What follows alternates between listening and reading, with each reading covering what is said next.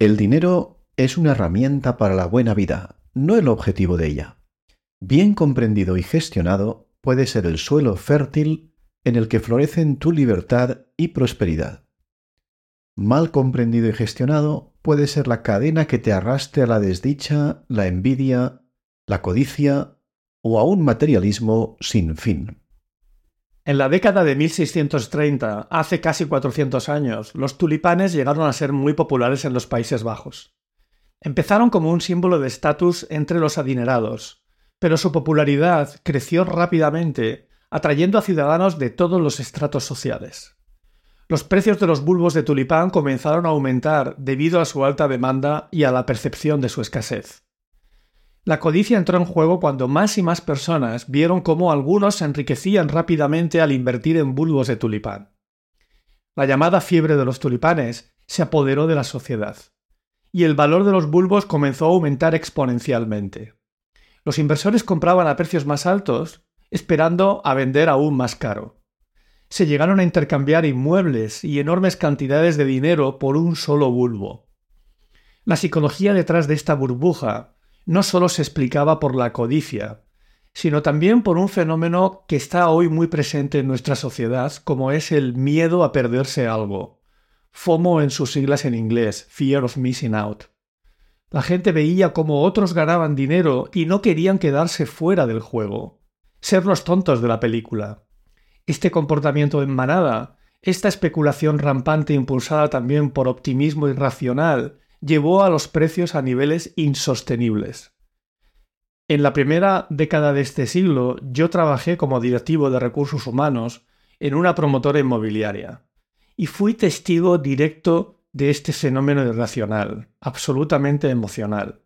Lo viví tanto en los precios de las viviendas, como todos nosotros, como también en los salarios de los directivos que debíamos contratar para nuestra empresa. Fue algo fuera de toda medida. Sin embargo, como en todas las burbujas, la realidad económica acaba imponiéndose.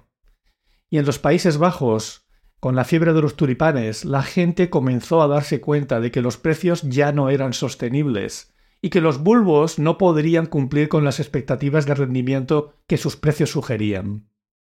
El miedo y el pánico se apoderaron del mercado. Los precios cayeron dramáticamente y muchos inversores se arruinaron. La burbuja estalló dejando una economía arrasada y a muchísimas personas financieramente arruinadas. La burbuja de los tulipanes es un estudio clásico de cómo la psicología puede afectar la toma de decisiones financieras, sobre cómo la codicia, el miedo, la euforia, el pensamiento de grupo o la ausencia de pensamiento crítico pueden llevar a cualquiera y a una sociedad entera a situaciones muy desgraciadas. Aunque esta historia tiene casi cuatro siglos, no deja de repetirse una y otra vez, incluso ahora en nuestros tiempos. Una de las cosas más importantes que puedes aprender, que debemos aprender, y que no puede ser enseñada, es sobre la psicología aplicada a la gestión del dinero, a la riqueza. ¿Cuál es tu relación con el dinero? ¿Cómo puedes mejorarla? ¡Arranca, eudemonía!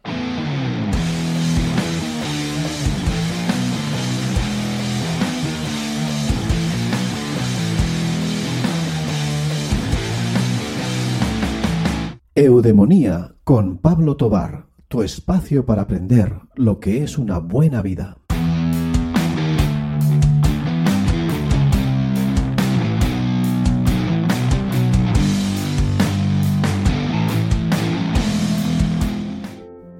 Hay dos cuestiones que afectan a todo el mundo, tanto si te interesan como si no. Son la salud y el dinero.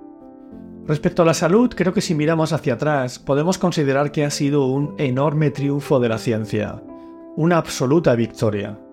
El aumento de la esperanza de vida en los últimos 150 o 200 años ha sido espectacular, increíble. Los avances científicos nos han permitido no solo doblar esa esperanza de vida, sino vivir vidas largas con una calidad muchísimo mejor. Sin embargo, respecto al dinero y las finanzas personales, no podemos decir lo mismo. Es cierto que la tecnología que llamamos dinero y todas las innovaciones financieras en torno a esa tecnología y que se han dado fundamentalmente en los últimos 500 años, también han supuesto un progreso enorme para la humanidad. como muy bien explica Neil Ferguson en su libro El triunfo del dinero. Pero no es menos cierto que el nivel general de conocimientos y actitudes para las finanzas personales que hay entre la población general es muy bajo, particularmente bajo en países como España, que queda en una mediocre posición 17 de 20 países de la OCDE. Lo bien que te vaya con el dinero tiene poco que ver con lo listo que seas, y mucho que ver con cómo te comportas. Y el comportamiento es algo difícil de enseñar, incluso para gente muy inteligente.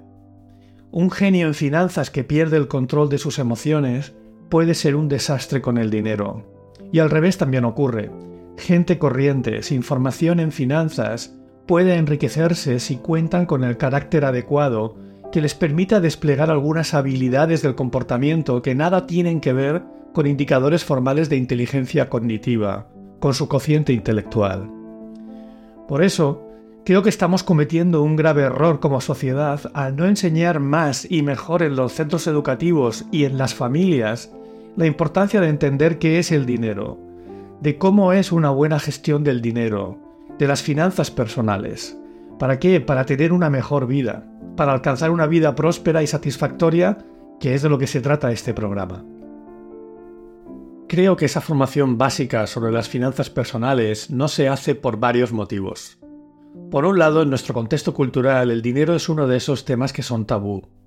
Ello implica que haya un montón de creencias generalizadas y poco contrastadas, como por ejemplo que no está bien hablar de dinero, y menos aún hablar de dinero con los niños, ya que no es adecuado para su edad o que podría preocuparles innecesariamente con un tema que se considera de adultos. También admitir dificultades con el dinero está visto como una señal de irresponsabilidad o de debilidad o de ser alguien de poca valía. Ello viene quizá también de esa creencia del tanto tienes, tanto vales. En general se considera que es de mal gusto hablar de dinero, de tu salario, de tu patrimonio, de tus deudas o de tus inversiones. Si hablas y los demás perciben que tienes mucho, puedes generar envidia y rencor. Si hablas y los demás perciben que tienes poco, pueden juzgarte por ser irresponsable, estimar que tienes poca valía personal e incluso despreciarte. Sin embargo, el dinero está por todas partes, nos afecta a todos y a la mayoría nos confunde. Cada uno tiene sus ideas, que son algo diferentes de las de, los demás sobre el dinero. El dinero está asociado a aspectos claves de la vida como son la gestión del riesgo, la confianza y la felicidad. El dinero ayuda a explicar por qué la gente se comporta como lo hace. Es un eje fundamental de la psicología humana. Para entender por qué la gente se endeuda hasta las cejas, no hace falta estudiar los tipos de interés. Hay que estudiar la codicia, la inseguridad, el hedonismo y el optimismo ingenuo para explicar por qué la gente se compra o vende un inmueble, fondos de inversión u otros activos financieros en el peor momento, no hace falta saber sobre complejos modelos matemáticos de valoración de activos, sino hay que, hay que estudiar el miedo, la impulsividad o la falta de paciencia.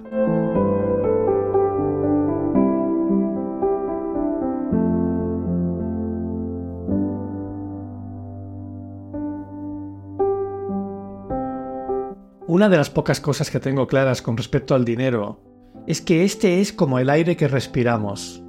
Necesitamos poder respirar para vivir, pero nadie vive para respirar. Pues igual pasa con el dinero en nuestra sociedad. Este es necesario para tener una buena vida, pero nadie debería vivir para acumular dinero. En mi caso, a estas alturas de mi vida, tengo el dinero como algo importante porque me aporta principalmente cuatro cosas que hacen que mi vida sea mejor. En primer lugar, me da tranquilidad y cierta cobertura ante la incertidumbre en la que vivimos. La vida es imprevisible y es bueno contar con recursos para poder afrontar determinados reveses, al menos para poder afrontar una buena parte de ellos, que seguro llegarán. También, en segundo lugar, el dinero no solo me permite satisfacer mis necesidades básicas, sino que me proporciona cierto nivel de bienestar, comodidad y consumo material que sin duda está por encima de esas necesidades que considero básicas. Me permite por tanto satisfacer mi dimensión más hedonista en sentido amplio. En tercer lugar, el dinero me da independencia y libertad para poder elegir qué hago en la vida. Dicen que el nivel supremo de riqueza es la posibilidad de levantarte por la mañana y decir, hoy puedo hacer lo que me dé la gana. Sin duda, la posibilidad de hacer lo que quieras, cuando quieras, con quien quieras y durante el tiempo que quieras, es algo a lo que el dinero puede contribuir. Y el dinero bien entendido te va dando progresivamente mayor autonomía para llevar la vida que deseas. Y en cuarto lugar, y no menos importante que lo anterior, entre esas cosas que decido hacer en la vida, el dinero me da acceso a poder disfrutar de ciertas experiencias que puedo compartir con aquellos que quiero, o que me permite conectar con mis pasiones y con mi crecimiento personal. Por otro lado, también reconozco que el dinero puede causar notables perjuicios. El primer y más serio perjuicio viene sin duda de no tener suficiente dinero para satisfacer tus necesidades básicas, así como las de tu familia sobre todo las de aquellos más vulnerables que dependen de ti. Pero hoy quiero poner el énfasis en que ese no tener suficiente puede ser muy distinto para cada persona, y le puede ocurrir a cualquiera, con independencia de su nivel de renta o de su patrimonio. En mi caso, una línea de trabajo personal en la que estoy metido desde hace muchos años es tomar más conciencia y entender mejor cuánto y cuándo es suficiente.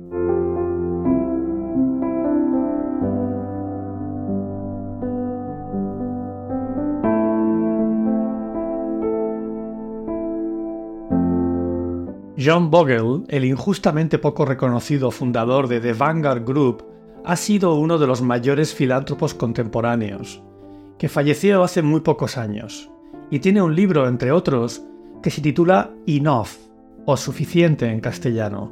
En la introducción comparte la siguiente anécdota, que fue de donde le vino la idea sobre cómo titular el libro.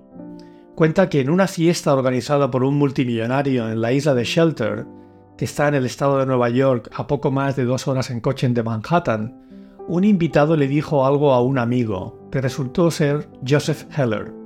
Heller era un conocido novelista estadounidense. Pues bien, su amigo le dijo que el anfitrión de ambos en esa fiesta, que era un gestor de fondos de inversión de cobertura o fondos de alto riesgo, ganaba más en un día que él con todos los ingresos obtenidos por su novela más exitosa, Catch 22. Mostrando una gran sabiduría, Heller le respondió a su amigo, Sí, pero yo tengo algo que él nunca tendrá. Yo tengo suficiente. Suficiente, resalta Vogel, y añade que quedó asombrado por la poderosa elocuencia de aquella palabra. Asombrado por dos motivos. Primero porque se daba cuenta de que en su vida a él mismo le habían sido dadas muchas cosas. Y segundo porque Heller no lo podría haber dicho mejor para cierta parte de nuestra sociedad, que incluye a muchas de las personas más ricas y con más poder, parece que no existen los límites, porque no saben, porque desconocen lo que es tener suficiente. ¿Lo sabes tú, querido oyente? Rajat Gupta, nacido en la India, fue un exitoso socio de la consultora McKinsey, el primer socio nacido fuera de Estados Unidos. Se retiró en 2008 cuando tenía unos 60 años con un patrimonio de unos 100 millones de dólares. Para la inmensa mayoría de las personas, ese es un patrimonio fabuloso, inalcanzable. Invertido al 5% de rentabilidad, te puede generar 5 millones de dólares cada año. Gupta podía vivir muy bien durante el resto de su vida, pues además seguía teniendo diversas fuentes de ingresos como consejero de varias grandes empresas. Pues bien, en una de ellas, en Goldman Sachs, utilizó información privilegiada para enriquecerse ilícitamente, por lo que acabó con sus huesos en la cárcel, arruinando su vida y su reputación. Más conocido que Gupta es el caso de Bernie Madoff, el autor de la estafa piramidal más famosa conocida. Durante dos décadas, él solito engañó a miles de inversores, defraudando unos 65 mil millones de dólares. Repudiado hasta por su propia familia, ingresó en prisión a finales de 2008, donde acabó muriendo en 2021 a punto de cumplir 83 años. Lo que poca gente sabe es que Madoff, antes de crear su increíble esquema de Ponzi por el que pasará a la historia, era un empresario afamado y con un éxito espectacular. Gupta y Madoff parecían tenerlo todo en sus vidas, riqueza, prestigio, poder y libertad para hacer lo que quisieran. y arruinaron sus vidas porque quisieron más. No supieron entender que ya tenían suficiente. Ellos son ejemplos extremos. Bajando a un plano más terrenal, te puedo decir que he conocido a muchas personas, empresarios y directivos con los que he trabajado, que ganan salarios millonarios y que tienen patrimonios formados por decenas de millones de euros. Muy pocos de nosotros llegaremos a tener alguna vez 100 millones de euros como Gupta o como Madoff. Yo sin duda no los tendré. Pero tú que me escuchas, sí que es probable que en algún momento de tu vida tengas una cantidad de dinero suficiente para satisfacer toda necesidad razonable y para disfrutar de muchas de las cosas que deseas. Si estás en ese grupo ya o aspiras a estarlo, no debes olvidar algunas cosas importantes que puedes encontrar en el libro La psicología del dinero de Morgan Housel. La primera es que la habilidad financiera más difícil de conseguir es que la meta deje de moverse. Y esa habilidad es una de las más importantes. Si tus expectativas del nivel de riqueza que quieres alcanzar aumentan conforme mejora tu situación, puedes entrar en una carrera destructiva hacia el infinito.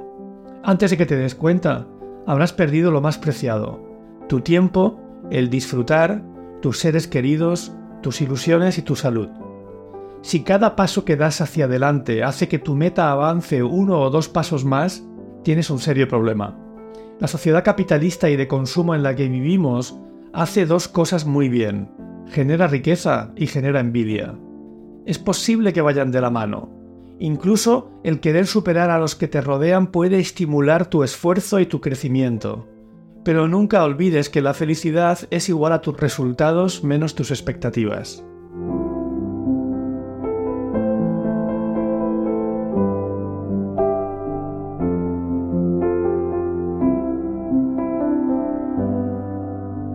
Uno de los principales problemas es la comparación social. El salario anual mínimo en 2023 de un jugador de fútbol profesional en la primera división en España es de 186.000 euros. Eso es más que el 99,5% de los asalariados, por hacer algo que se supone que además te apasiona. Sin embargo, jugadores como Benzema, Lewandowski, Busquets o Kroos ganan más de 20 millones de euros. Así que aquellos con el salario mínimo, si se comparan con esas estrellas con las que comparten terreno de juego, podrían considerar que casi viven en la indigencia. Incluso el salario más frecuente entre los futbolistas de élite, cerca del millón de euros, palidece ante el de las grandes estrellas. Esto que es tan claro en este ejemplo nos ocurre a todos cuando nos comparamos con personas de nuestro entorno. Tendemos a compararnos con aquellos que están por encima de nosotros. Y de nuevo, como ocurría con esa meta de ingresos o de patrimonio al que aspiras y que no deja de moverse, el techo de la comparación social también es móvil siempre hacia arriba, subiendo hacia un nivel que nunca alcanzarás. La batalla de la comparación la tienes perdida de antemano. La única manera de ganarla es no librarla de entrada. De nuevo, la palabra suficiente es la clave. Aceptar que puedes tener suficiente, aunque eso sea menos de lo que tienen aquellos que te rodean.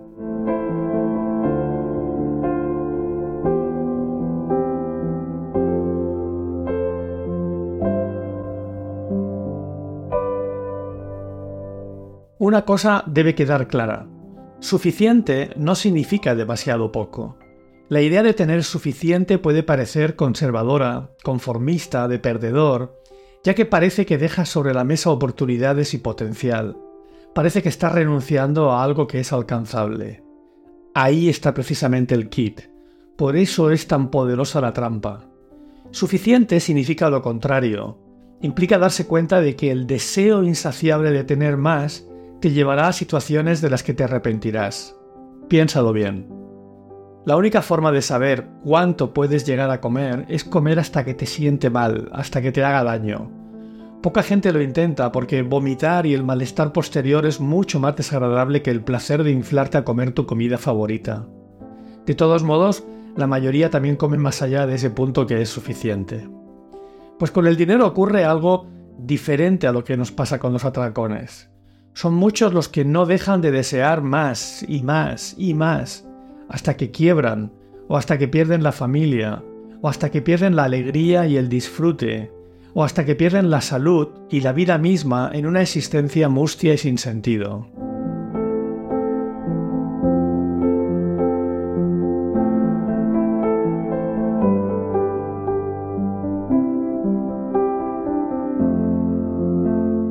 Algunos podéis pensar al escucharme que esta duda sobre cuánto es suficiente no es para vosotros, sino que es para gente de otro nivel, que vosotros tenéis ingresos y patrimonios tan bajos que son claramente insuficientes para permitiros acceder no ya a una buena vida, sino siquiera a una vida digna. Sé que eso es cierto para una parte de la población, pero no lo es para la mayoría. Me parece que para la mayoría sí que es relevante la cuestión cuánto es suficiente. Lo que pasa que quizá deban también responderse con rigor a cuáles son realmente sus necesidades. Pero eso es algo que voy a dejar para otro episodio. Para ir concluyendo con este, me gustaría resaltar una idea que para mí sí que es relevante. El dinero es importante, muy importante. Permite adquirir bienes y servicios que son necesarios y que en nuestra sociedad tienen un precio. Pero hay otras cosas importantes que no tienen precio, que no se pueden comprar con ninguna cantidad de dinero. Tu reputación no tiene precio. Tu libertad y tu independencia no tienen precio. Tu familia y tus amigos no tienen precio. Tu salud no tiene precio. Que te quieran las personas que quieres que te quieran no tiene precio. Vivir una vida feliz, vivir una vida eudemónica, no tiene precio. Y uno de los aprendizajes imprescindibles sobre el dinero que debes hacer para mantener todas estas cosas que no tienen precio es saber cuánto es para ti suficiente.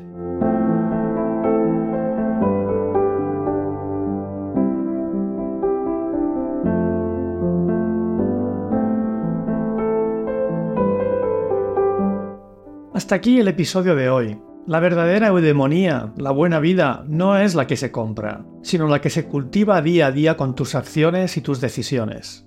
Y una buena decisión para mejorar tu vida es que vengas a nuestro programa Crea tu vida. Tenemos una nueva fecha del 23 al 25 de febrero de 2024. Durante esos dos días y medio, de un modo muy práctico, te ayudaremos a comprender mejor los resortes profundos de tu naturaleza, a conectar con tu poder personal, a clarificar tu brújula interior, a tomar las riendas de tu vida y a moverte hacia donde realmente quieres ir. Es un programa que realizamos aquí en Campello, Alicante, en la playa de Mucha Vista, y que ponemos a un precio muy asequible para que sea accesible para cualquier persona. Eso sí, las plazas son limitadas y se cubrirán por estricto orden de inscripción. En las notas del episodio te dejo el enlace para que puedas apuntarte ya a la lista de interesados.